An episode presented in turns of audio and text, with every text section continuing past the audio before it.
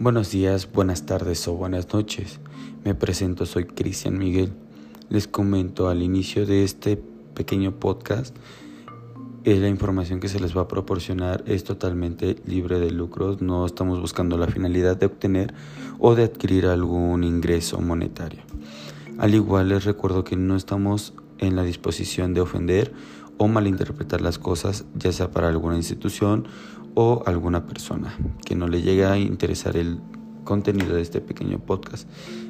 Les comento, en muchas de las ocasiones hemos llegado a pensar que lo que es un aprendizaje a distancia o un nuevo conocimiento a distancia no es una forma factible. ¿Por qué no es factible? Porque los alumnos no aprenden, porque los alumnos no pueden comprender, porque los alumnos no interactúan con el mismo profesor o profesora ya que en este caso pues pierden la motivación. ¿Cuál motivación de estar hablando o conversando con sus compañeros, con sus profesores, el verificar el, o mejor dicho, disfrutar el receso? Wow, sí, yo la verdad extraño mi receso o las clases muertas, o incluyendo cuando me salía y ya no entraba a la clase y me iba a la bandida pero son pequeños ejemplos, o sea, a fin de cuentas lo recordamos, pero nos desviamos un poco del tema. ¿Qué es la educación a distancia? O el, abreviándolo, ED. Es una modalidad de enseñanza que tiene el, como tal el desarrollo total o parcial en un ambiente virtual. Virtual, wow. ¿Cómo estaría compuesto? Por dos partes, ¿no? Ya sea virtual, ¿Qué, podríamos incluir? Virtual, aparte de virtual, ¿qué podríamos incluir?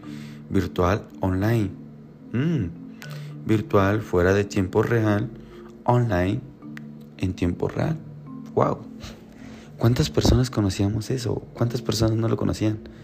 ¿Cuántas personas saben qué escuelas gubernamentales proporcionan una educación a distancia, pero no proyectándolo en una televisión? Con horarios diferentes. Quizás ahí podría entrar lo que es virtual, fuera del tiempo real, porque como tal no serían horario de sus clases. Vaya, online, ¿quién lo estaría manejando? Queremos poner un pequeño ejemplo. Ponemos lo que es TEC de Monterrey, Anáhuac, Ibero, Unitec. Vamos a quedarnos ahorita con Unitec para que otras escuelas nos ofendan. Unitec nos está proporcionando esa facilidad de obtener nuestras clases en tiempo y forma, que en este caso ya sería online directamente, porque también tendríamos nuestro espacio de aprendizaje digital, su metodología, los roles de actor educativo y lo están promoviendo. Obviamente recordemos que no nos estarían proporcionando al 100% todo esto. ¿Por qué? Wow, sí, ¿por qué? Una, no participamos, me incluyo, no participamos. Dos, hay muchas ocasiones que solamente dejamos la computadora encendida y escuchamos. ¿Qué caso tiene? Wow, sí, ¿no? Otra cosa, en ningún momento encendemos la cámara. Afortunadamente los profesores con los que me han tocado no nos piden esa necesidad de encender la cámara. Uno que otro sí te pide la necesidad de estar participando, pero ¿cuántos te lo piden? ¿Mm? Ok, esa libre albedrío de cada profesor, de cada alumno. Queda su decisión. Pero también recordemos, ¿en qué siglo estamos? Cierto, ¿no? Pregúntate en qué siglo estamos. Exactamente, siglo XXI.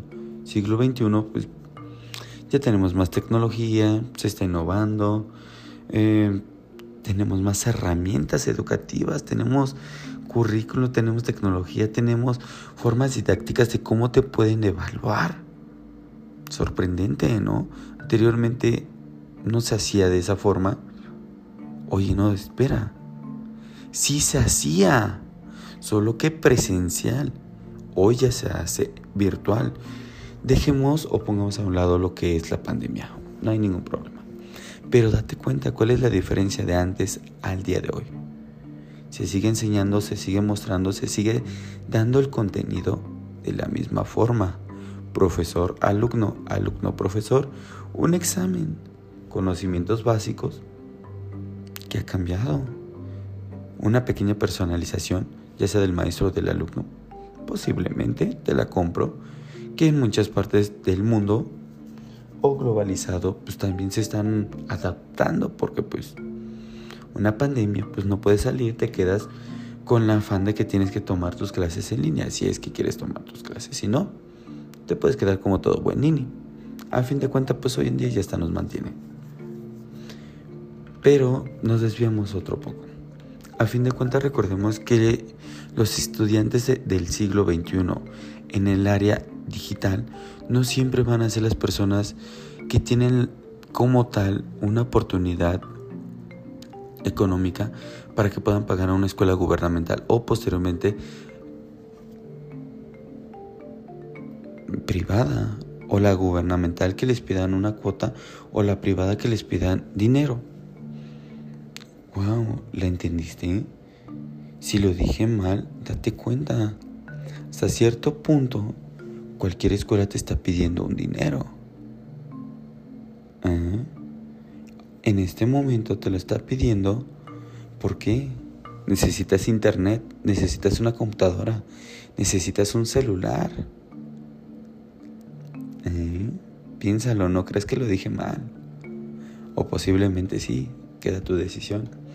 Recordemos también en los pasos de un, de un aprendizaje digital, ¿qué pasos necesitamos? Un tema, un objetivo, ok, un tipo de contenido, conceptual, procedimental, actitudinal. ¡Wow! ¿En qué lo voy a utilizar? ¿En qué no lo voy a utilizar? Las estrategias. ¡Wow! Un preinstruccional, un coinstruccional, un postinstruccional. ¿Para qué me va a servir? ¿Para qué no me va a servir? ¿Mm? En cómo puedo hacer sufrir a, a los pequeños alumnos o a los grandes alumnos. El material. ¿Lo has pensado? ¿El material cómo lo vas a utilizar? ¿Qué material tienes a la disposición? Ok, pasamos a la siguiente parte, la evaluación. Algo que jamás ha cambiado, la forma de evaluar. Mm. Podemos utilizar el, contenido, más que nada, desde que puede ser un mapa mental, una red semática, foros de discusión. ¿Qué escuela lo utiliza? Si eres de Unitec, ya te estás dando una pequeña idea. ¿En dónde lo vas a tener tu clase en tiempo real? Blackboard, Teams, Zoom. Tenemos una variedad. Al igual recordemos, los profesores se están adaptando. ¿Cómo se están adaptando? En las plataformas, con infografías, análisis de casos. Posteriormente a eso, a videos. Quizás lo llegaste a ver en presencial pero ¿cuántas veces lo llegabas a ver? ¿Y cuántas veces veías al profesor parado escribiendo en un pizarrón o te estaba dictando? Hoy en día te suben la presentación, la descargas, copias y pegas y sin ningún inconveniente. ¡Wow! O sea, ¿qué más quieres? Foro de discusión, resolución de casos, resolución de, de dilemas. ¿Lo hacías anteriormente? Claro, obviamente. Foros de discusión cuando discutías o te querías agarrar del chongo en el salón de clases con tu compañero porque tú decías que era verde y tu compañero o tu compañera decía que era azul. Un foro de discusión, una resolución de caso. Ok. Cuando la maestra te dice, vamos a hacer pequeños equipos y quiero que me hagan esta exposición así para 30, 40 minutos. Igual te estás agarrando del chongo con tus compañeros porque ellos quieren poner un pitufo y tú quieres poner un... ¿Qué te gusta? Un, una vaca. Y no quieren y prácticamente se están resolucionando un caso. Resolución de un dilema. Un dilema. ¿Qué fue primero, el huevo o la gallina? Lo vas a discutir. Te vas a volver a agarrar del chongo. Yo digo que el huevo. No sé, tú piénsalo. Y me lo puedes comentar. Déjalo en la parte de los comentarios yo sé que primero fue el huevo. ¿Qué podemos esperar? posteriormente a eso, también date cuenta. Hay objetivos y posteriormente a eso, ¿cuál es el objetivo de que en una escuela te estén, te estén dando, mejor dicho, una educación en línea? Dejemos afuera lo que es el salario. Dejemos afuera de que posiblemente no tengan nada que hacer. Quizás tengan cosas mejores que hacer. No lo sé, tú no lo sabes. ¿Mm? Dejémosle pequeña duda que se va a quedar en el aire. Pero a fin de cuentas te están brindando un servicio. Al igual recordemos las estrategias de enseñanza-aprendizaje. ¿Cuántas escuelas te lo están dando? ¿Cuántas escuelas no te lo están dando? En lo personal yo digo que si los pequeños de hoy en día, del siglo XXI, siguen tomando sus clases por televisión, como tal no tienen una estrategia bien estructurada. Porque en qué momento los niños van a saber si es verdad o es falso. Porque recordemos que no todos los padres tienen el tiempo y la dedicación de sentarse al lado de su hijo y decirle, oye, Panchito, ¿comprendiste la clase? ¿Y cómo vas a saber si comprendió la clase si el papá o la mamá no está sentado con él o al menos le está haciendo alguna pregunta? O posteriormente a eso. Piénsalo, que le ponga alguna actividad. Porque fácilmente una actividad puede ser que colorea un cuadrito, colorea dos cuadritos, dibuja un fulano. O sea, no queda. Tenemos que analizarlo. Y recordemos, toda escuela o todo año escolar debe de tener un inicio, un desarrollo, un cierre. Pongamos el ejemplo hoy en día en Unitec, el inicio cuando vamos conociendo a los profesores, se presentan, nos presentamos, shalala. Desarrollo a mitad de cuatrimestre, ya pasamos los primeros parciales, ya sabemos quiénes vamos a reprobar y quiénes no vamos a reprobar. Y el cierre, ya los que reprobaron se van a poner a llorar, los que no reprobaron se van a ir de vacaciones y van a estar a todo dar, sin dilema. Fácil y sencillo, ¿lo entendiste? ¿No lo entendiste? Déjamelo en la caja de comentarios y lo podemos checar de nuevo.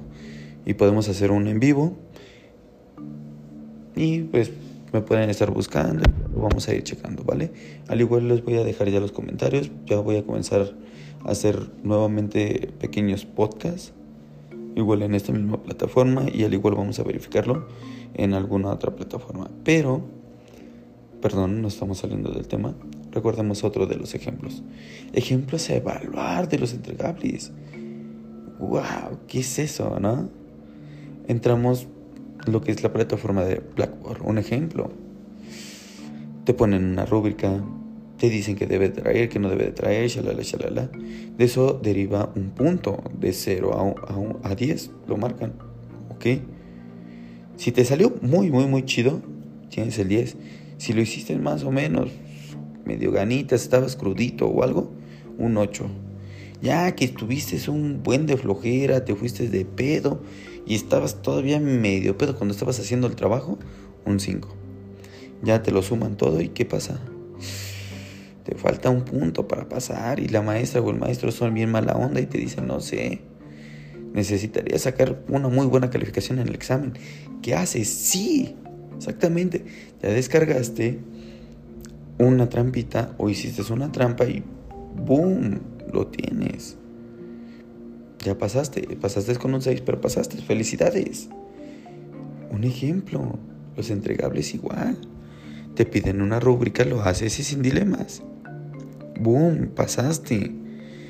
¿Cómo puedes evaluar o cómo los maestros se sienten evaluados en Blackboard? Tenemos la evaluación de los profesores. Yo puedo decir que los profesores que me han tocado todos, excelente. Pero tú has tenido algún profesor que te ha dado buena información, te ha dado buena presentación, te ha dado buen, buen material didáctico, buen material informático, lo que, tú, lo que tú quieras, unas estrategias muy chidas. No sé, piénsalo. Eso sí, lo único que te digo es que recuerdes, las plataformas o la enseñanza online no es lo mismo que lo que es la otra parte, lo que habíamos dicho anteriormente. ¿Recuerdas cuál es? Sí, la virtual. Online, recordemos, online, tiempo real. Virtual, fuera de tiempo. Si tú lo recuerdas, vas a saber diferenciar y vas a poder darle una autoevaluación o una pequeña evaluación a tus profesores.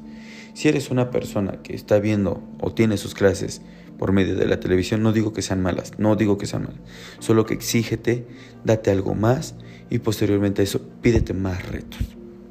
Si eres eh, de escuela online o educación online, igual lo mismo, exígete un poco más, critícate, pide, ilústrate, motívate, haz más cosas. Por el momento les comento, ¿sabes o sabías esta pequeña diferencia de la educación virtual y online? Yo digo que posiblemente sí, posiblemente no. A fin de cuentas te lo dejo a tu decisión. Por último, les recuerdo, soy Cristian Miguel y vamos a seguir subiendo ya contenidos variables. Espero me puedas dejar un pequeño comentario y que tengas un excelente día, mañana, tarde, noche, lo que tú gustes. Gracias por haberme escuchado. Hasta luego.